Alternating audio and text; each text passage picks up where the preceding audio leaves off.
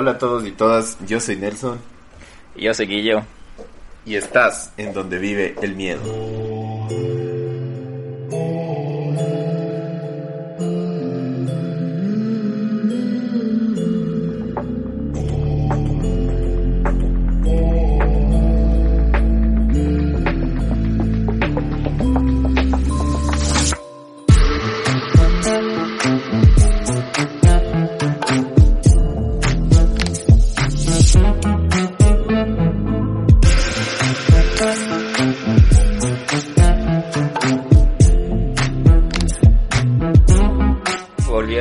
Pródigo A. Nelson nos estaban preguntando si es que nos habíamos peleado y así. Y les voy a decir que sí, que siempre nos peleamos desde el 1990, entonces ya es cosa de cosa de todos los días. no, sí, ya, ya, eso ya es normal, así que ya deberían. Cada vez que nos separemos tanto tiempo es porque nos peleamos. Ah, no, eso es no. lo que hablan, nos quieren, nos quieren, nos quieren hacer campaña sucia, Guillermo. Eso es Oye, ve, han pasado full cosas desde que desde el anterior año y bueno, sí ha estado el donde vive el miedo en, en un hilo por unas cosas que ya les vamos a contar más adelante. Resulta que, bueno, les damos un adelanto. Eh, Spotify o todas las plataformas solo te dejan subir hasta 20 capítulos gratis y ahora tenemos como, creo que este es el capítulo 27.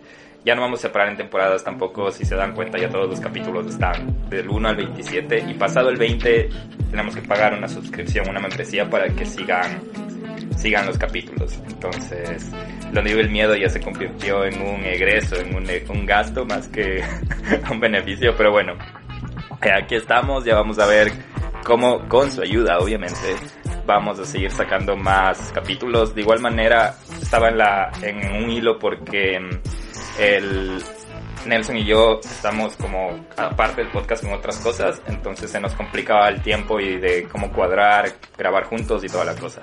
Entonces esta vez que vamos a grabar los capítulos, va a haber veces que tal vez no estemos o Guillermo o Nelson, pero la idea es que queremos sacar algo para seguir entreteniéndonos y entreteniéndoles, porque como sea nosotros nos nos nos relaja, nos desestresa esto también y también nos, nos encanta recibir su cariño y sus mensajes y les hemos extrañado un montón. Y ya, eso, no sé si quieres agregar algo, Nelson, acerca de no, la ausencia. Sí, bueno, esto también del, del mundo del podcast y, y, todo, estamos compartiendo nuestras ideas, nuestro, nuestro cariño.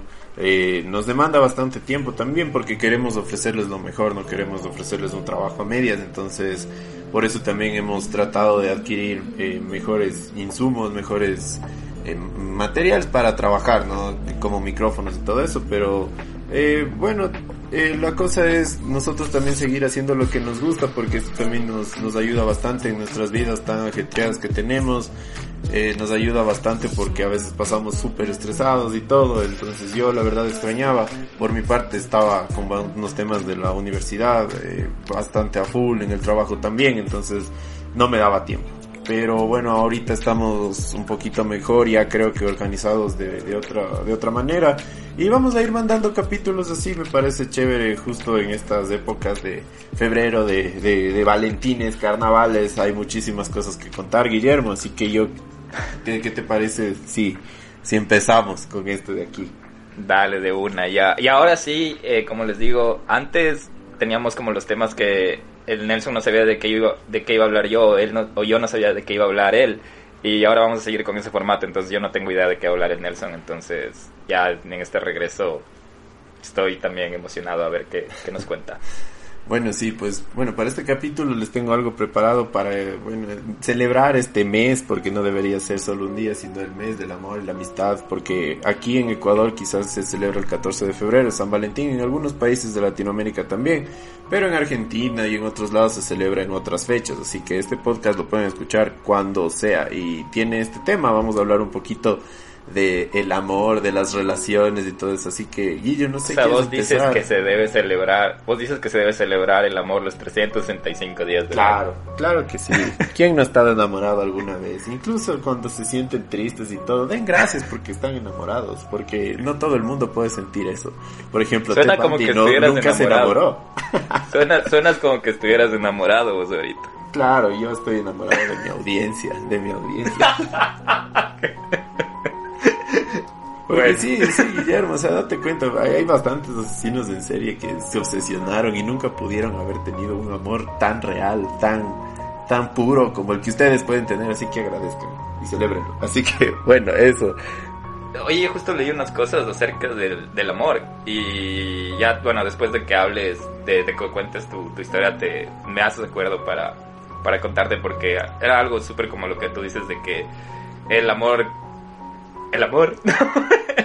el amor no es como, como que, o sea, es súper bueno, pero a la vez también puede acarrear como que obsesiones y esas cosas que tú dices, o decepciones, y la decepción, o sea, la decepción de un corazón roto, uff, brother. Sí, y sabes que yo una vez escuché que psicológicamente el amor es un estado. Eh, el, eh, perdón, el enamoramiento es un estado, en un estado emocional. Por eso es que ahora prácticamente hay, se ha incrementado bastantes divorcios y bastantes separaciones, en, casi entre una etapa entre los 5 y los 10 años de relación. Y es por eso, porque quizás la gente lo comprende ya como un estado emocional y cambia y se desenamora y empieza a odiar a la otra persona desde el punto de vista en que odia todo, ¿no? Entonces, eso también es interesante como del amor al odio se puede llevar, eh, como dice que eh, Julio Jaramillo, que del odio, del odio al amor hay un paso. Entonces, pues bueno, también esa, es otra parte. Y el odio es uno de los sentimientos más eh, salvajes del ser humano que puede llevar incluso a la muerte. Y de eso también vamos a hablar ahorita en un, en un caso súper interesante. Una historia mejor que la de Romeo y Julieta. Así que, damas y caballeros, bienvenidos a Donde vive el amor.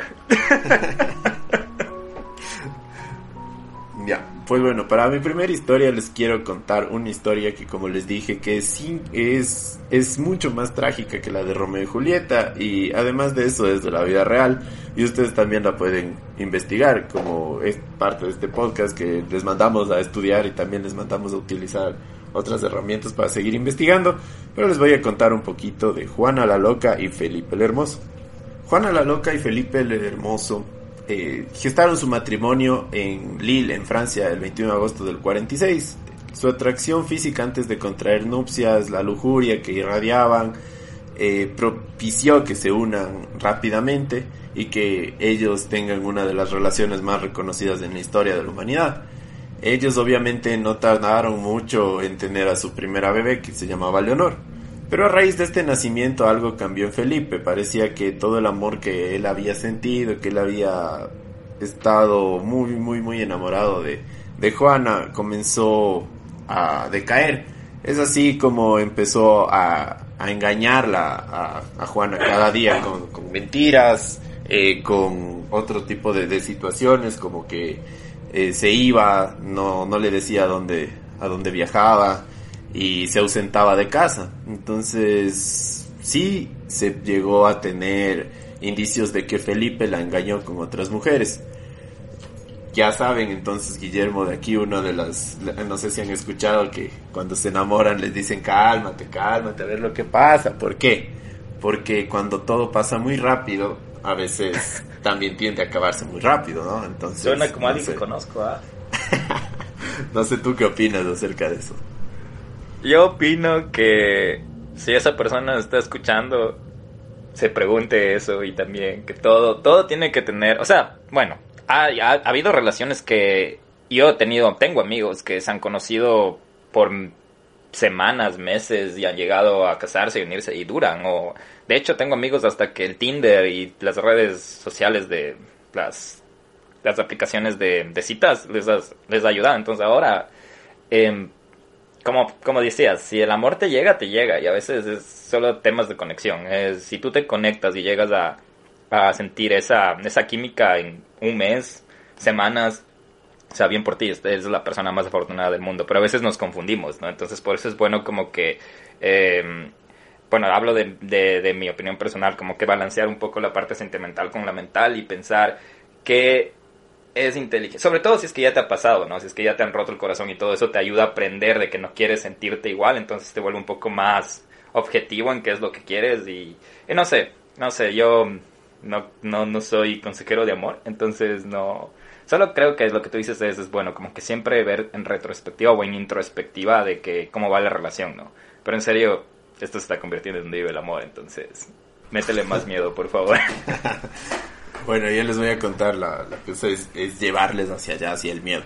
Entonces, bueno, empezaron a pasar algunas cosas, su esposo se ausentaba y es cuando Juana se empieza a obsesionar con recuperar el amor de Felipe, llamando su atención, eh, diciendo, fingiendo que estaba enferma para que él regrese a casa pronto, diciendo también que su hijo estaba enfermo y este tipo de cosas que no voy a hacer, a, a indicar, ¿no? Que quién lo hace, pero hay bastantes personas que tienden a hacerlo de esta manera, ¿no? Llamar la atención con mentiras por eh, utilizar a la persona para que vaya y para utilizarle para hacer algo, ¿no? Entonces ahí empieza la, la manipulación de Juan. Y esto es interesante porque así como ahora nosotros decimos, ay, qué tóxico el man, qué tóxica la man, miren, esto es de hace años, o sea, en otra, prácticamente en otra en otra sociedad ya se vivía este tipo de cosas y no necesariamente en un estrato bajo de la sociedad o normal o una clase media, no, era en la burguesía, ¿no? Y para que se den cuenta que también el, el, amor le puede afectar a todas las clases sociales, no es que solo a ricos, a pobres, ni nada, o sea, te puede llegar a perder la cabeza pero mal. Entonces, el amor es una situación que nos puede equilibrar a todos también, desde ese punto de vista. Pero bueno, así es como ella empezó a volverse prácticamente obsesionada con, recuperar el amor de, su esposo. Y decían que incluso ella se flagelaba, eh, que, le, que le decía, decía que se había, por ejemplo, ido al bosque a caminar y se había caído y todo esto, para que él regrese. Pero eh, no fue así. Él esas cosas más bien las tomó de otro, desde otro punto de vista y empezó a, a separarse de su familia poco a poco. Es así que a, Felipe de Castilla le sucedieron una serie de teorías eh, súper, súper conspiranoicas, se podría decir, que no se sabe, porque él era un hombre sano, un hombre joven prácticamente, eh, comía bien, o sea, comía como rey, estaba bien saludablemente, nunca tuvo alguna afección y tuvo una muerte súbita, de un día al otro se murió. Y ahí fue eh, lo que pasó que no sabían cómo es que a, Felipe lo, habían asesinado, ¿no? Y una de las teorías que indican en esa época es que Juana lo envenenó. Pero ahí no termina el, cuento ni, ni, la historia eh, acerca de, este, de esta trágica historia de amor. La cosa es que a Juana, como estaba ya obsesionada con su marido, o sea, ya tenía ese, ese bichito de ahí de, de, tratar de, de, la muerte de su esposo después de que tenga un, una, un entierro como un rey se lo merece. Juan empezó a adoptar un comportamiento muy, muy, muy terrorífico, ya que le ordenaba a los monjes que desenterraban su cuerpo para darle de comer o para cuidar a su esposo. Entonces, vámonos al punto en el que ella estaba obsesionada y que mató a su esposo.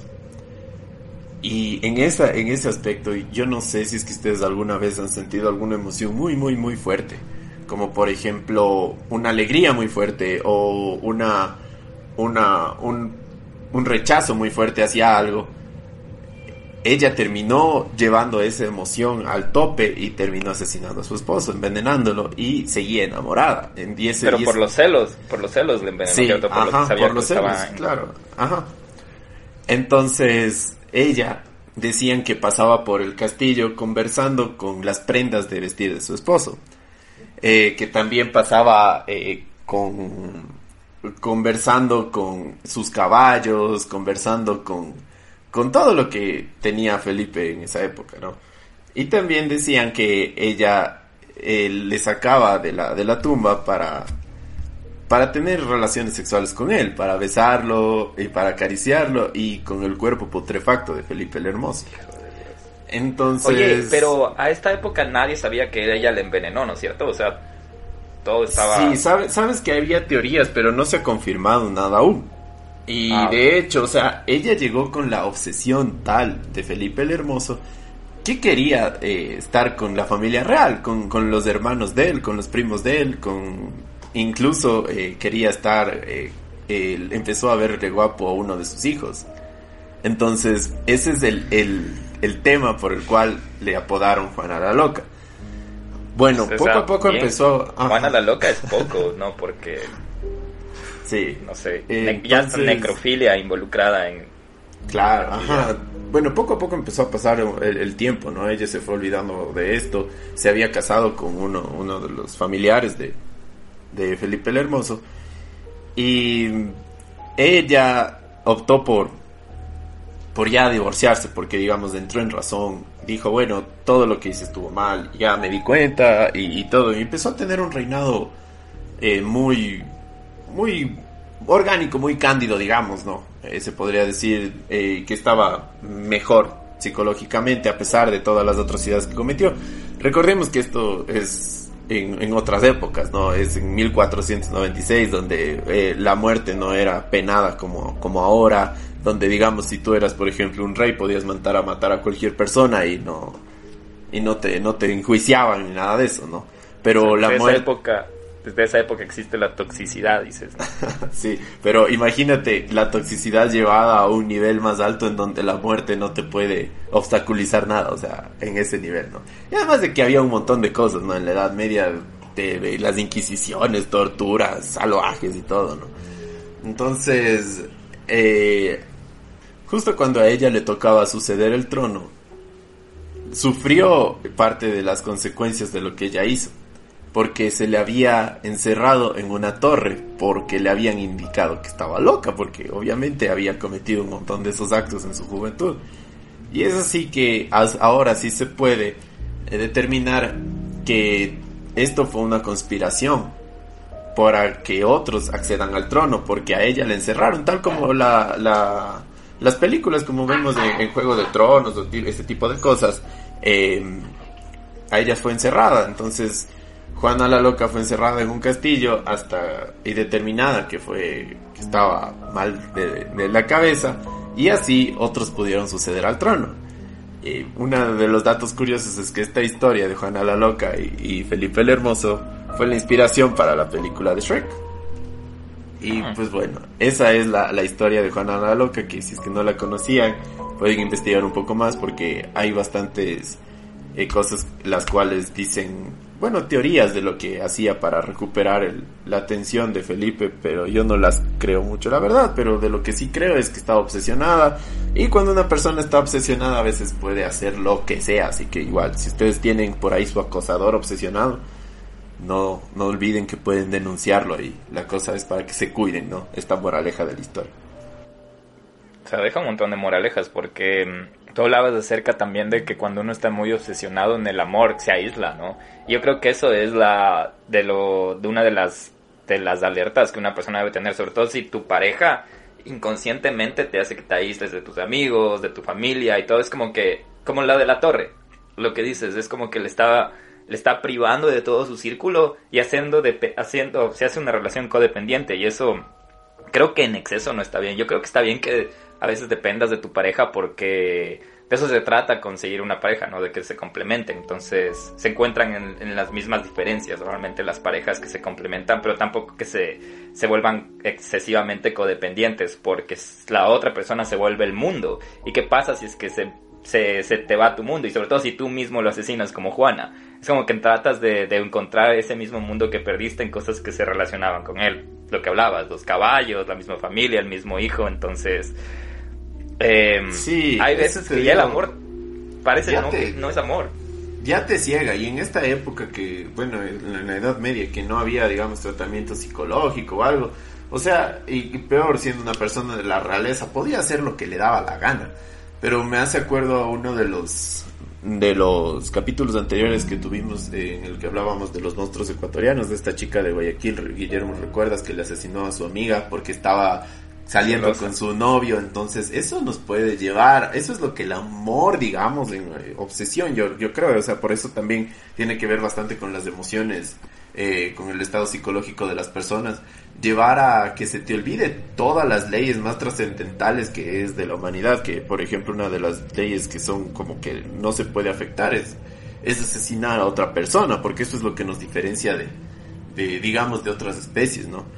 Pero pero dése cuenta como, lo que puede llegar a ser si no se controlan las emociones, si no se controlan los sentimientos. No solo afectar a tu pareja, sino afectar a otras personas también. Entonces yo me imagino si es que Juana la Loca hizo esto, eh, quizás ella puede tener relación con otros crímenes. Digamos que por celos ella mató a su esposo, pero también pudo haber matado a las personas con las que les engañó eh, su esposo, si es que se hubiera enterado, pudo haber mandado matar a, a las mujeres de, de los pueblos.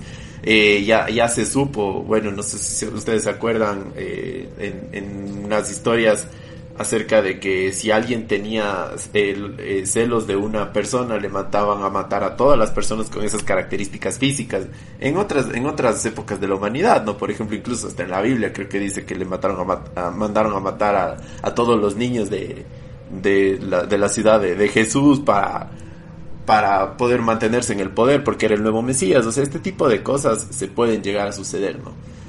En, en nuestra sociedad actual, pero no, no en masa, ¿no? Sino más bien puede, puede ser una de las razones de los vecinos en serie y todo. Entonces tengan no, bastante hecho, cuidado.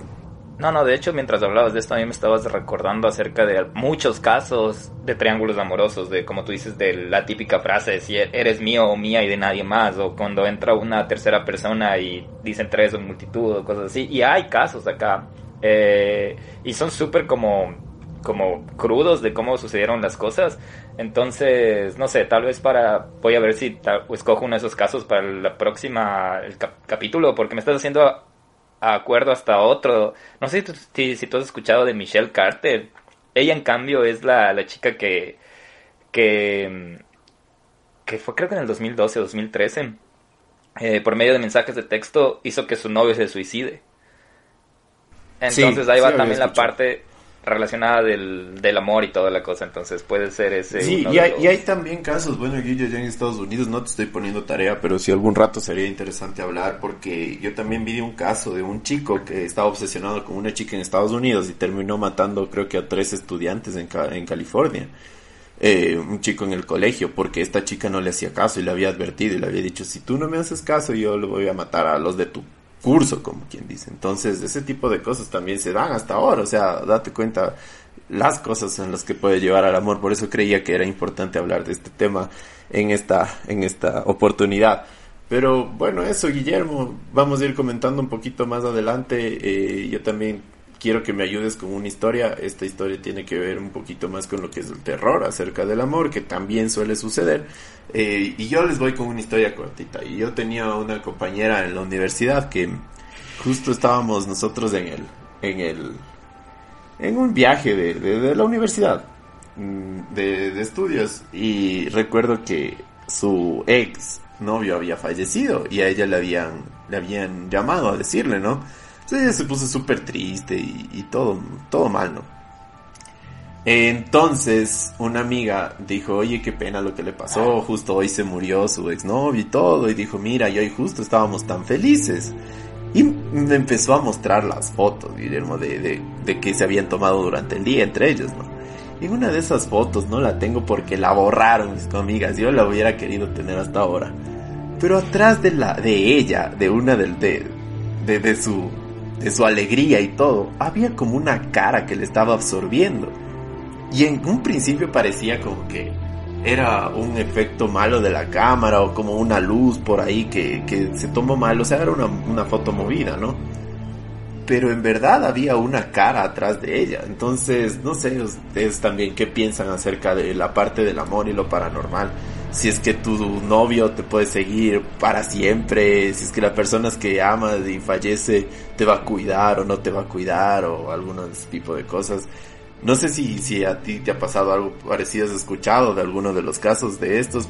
Esto, esto pasó, esto me pasó a mí y, y yo no creía, obvio, porque no, no, no, decía, ah, está mal tomada la foto, pero en verdad se veía como una cara que le estaba absorbiendo a ella, o sea, así. Pero era, daba miedo, daba miedo, no era algo bonito, no era como que su novio le estaba cuidando, era como que se le estaba queriendo llevar así.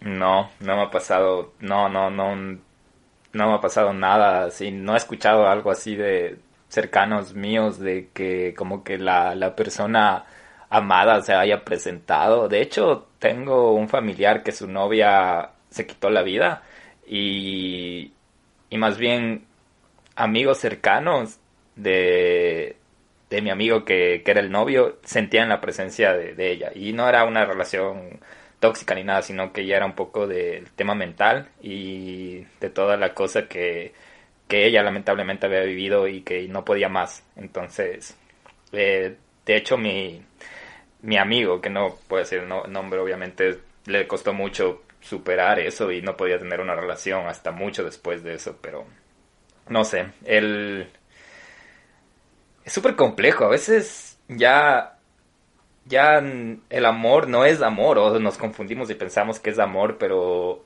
a veces no sé, déjame poner un ejemplo, a veces la gente es como que ha habido casos que una chica o un chico nunca creció con su madre o con su padre y inconscientemente en la pareja busca ese amor fraternal que nunca tuvo en la en la en, en su juventud o en su niñez y entonces ahí va la diferencia entre los diferentes tipos de amor, ¿no? Creo que son fraterno, eros y ágape y y ahí es cuando cuando se confunden y dicen, "No, esta persona yo la veo como mi mi mi, mi novio o mi novia o mi pareja, pero también porque me recuerda a mi padre o porque me está dando esa figura paternal, no sé.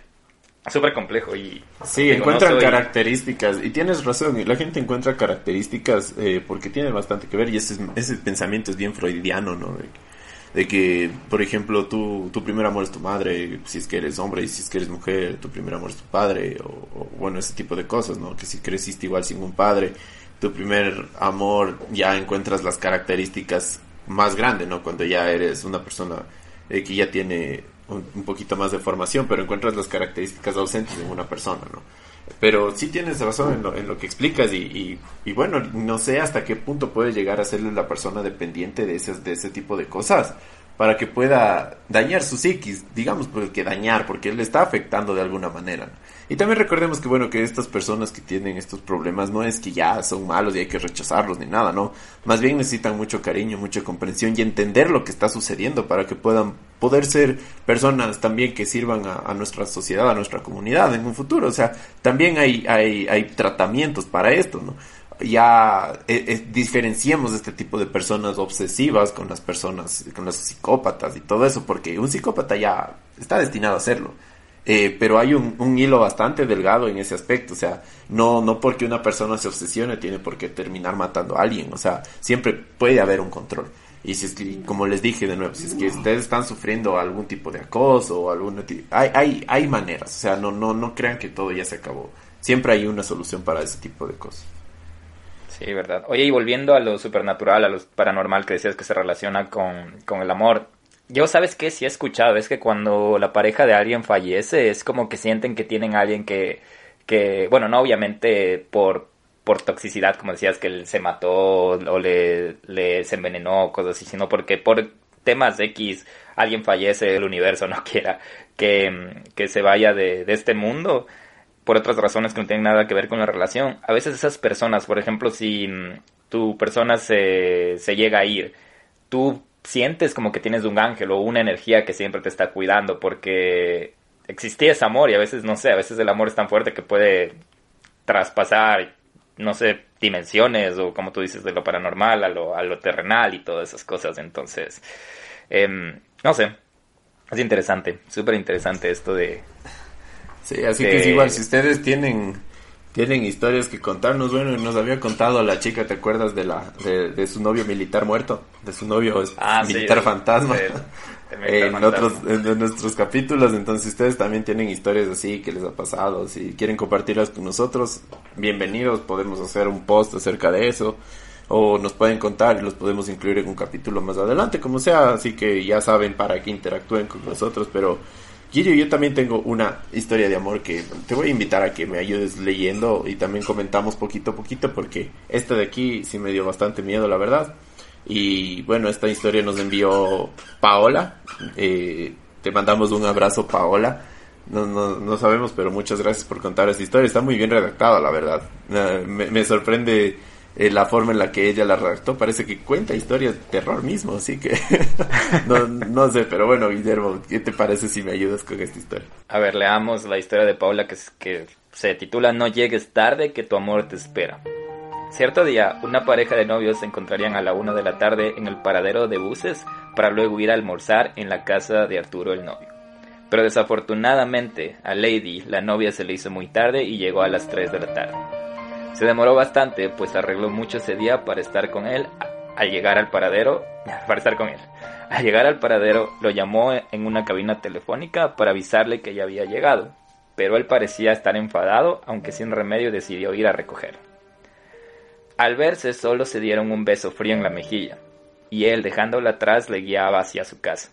Al llegar, la abuela de Arturo le sirvió la comida y sin demostrar que las cosas andaban mal, comieron tranquilamente hasta que terminaron y decidieron ir al cuarto de Arturo para estar a solas. En ese instante, ella le dijo que si había estado enfadado y no le dijo nada, sino que comenzó a besarla y a tocarla. En ese instante, ella se excitó y comenzaron a acariciarse. Pero Arturo se puso muy brusco y se le subió encima muy fuertemente. Entonces Lady se sintió mal por esto y lo besó suavemente para que dejara la patanería con ella, pero bruscamente comenzó a besar su cuello, mordiéndola. Luego le mordió la boca, haciéndola sangrar mucho, y luego la tomó su cuello y lo apretó muy fuerte. Lady no sabía qué hacer y dio un último suspiro. Arturo, después de observar que Lady no reaccionaba, se asustó mucho y derramó algunas lágrimas diciendo que se había dejado llevar por aquel momento de rabia y placer, aunque no estaban teniendo relaciones sexuales. A pesar de esto, el consternado la botó por la ventana de su alcoba y ella al caer derramó sangre por su boca. Luego de esto, fingió estar en el baño y gritar desesperado de que su novia se había suicidado. La abuela de Arturo corrió hacia la calle para auxiliar a aquella joven, pero era muy tarde. La policía revisó los hechos de la escena y declaró el caso como suicidio, pues se veían muchas marcas de las manos de la chica en la ventana al saltar. ¿Cómo haría Arturo para lanzarla?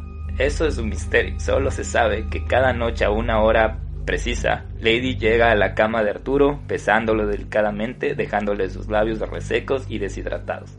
Arturo ya está cansado y no sabe qué hacer, se siente culpable, pues ella nunca hizo nada malo, solo llegó tarde y fue por él.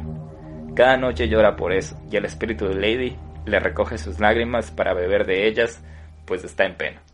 Qué triste, ¿eh? Qué denso, no sé, será basada en la vida real o algo así, o parte de su imaginación, no sabemos, Paola, tienes que comentarnos, por favor.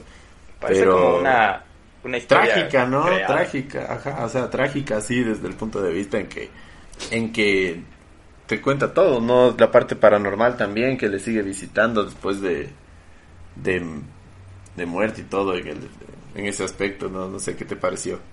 No sé, primero no sé por qué me haces leer esta historia tan fuerte, pero bueno, estuvo...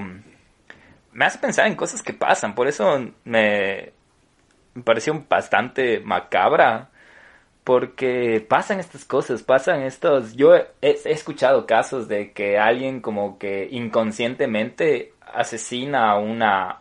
al ser amado, como decía aquí que lo cogió bruscamente y cosas así, pero no, no, yo, yo no creo sinceramente en eso de que la maté por accidente o cosas así. Yo creo que inconscientemente tú sabes como que quieres... Eh, lo que quieres hacer, o sea, obviamente. Yo creo, a ver, digamos que eh, un sentimiento así tan fuerte te puede llegar a cegar. Pues ya, por último, digamos, no, no sé, que no, no sé lo que se lleva a sentir en ese aspecto. yo al menos... Esta historia me hace pensar, dice que llegó tarde y él estaba frío y toda la cosa. Entonces, ya en su psiquis está como que enojado, porque está celoso, porque ya, tiene un montón de inseguridades, dice, y voy a lo nuevo que te, a lo, a lo, de nuevo a lo que te decía antes, de que si no eres mía, no eres de nadie más. Entonces, él inconscientemente la, la, la mató. O sea, ella quería, él quería como que a, aclarar, no a ella, sino aclarar a sí mismo que esa persona es de ella. Y y cómo hacerlo quitando su vida, porque...